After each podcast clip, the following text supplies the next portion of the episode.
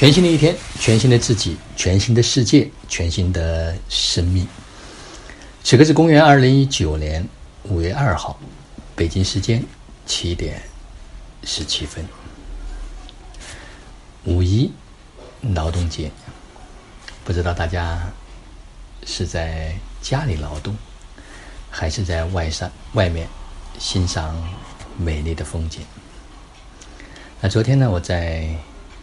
分享奇迹、分享爱的这个微信公众平台里，发布了一组非常特别的话。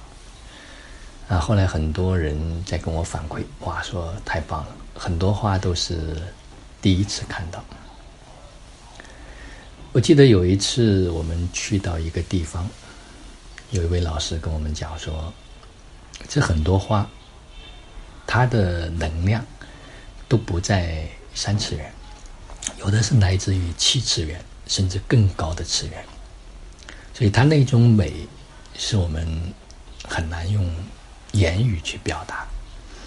但是当能看到这种花的时候呢，实际上这很多的花，它是具有极强的疗愈的作用。也就是当我们静下来，跟那个花去链接，去看。它很快就会把我们带到一个新的频率、新的正频。实际上，在所有的疗愈中间，它就是一个频率的调整。当频率变化之后，它所震动出来的波段不一样。所以，这个世界呢，所有的东西都在我们自己的。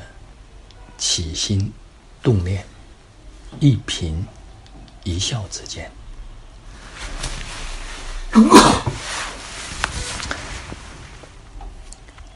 真的就像昨天我也分享那篇文章一样的，关于三十天，很多事情可能我们做了三十天，他最后所得到的结果，远远的超出我们的想象。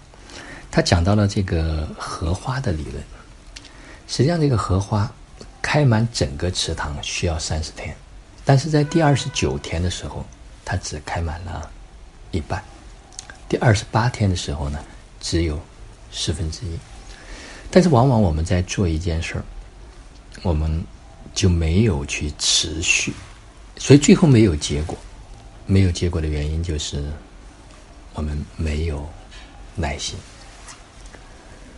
所以我非常赞叹 这一百零八天同频共振群的这些家人们，他们一直到现在五分之一的时间已经过去了，所以很多人每天可以坚持做着非常简单的六件事儿。说简单呢，也不简单，因为每天至少要跟自己独立的。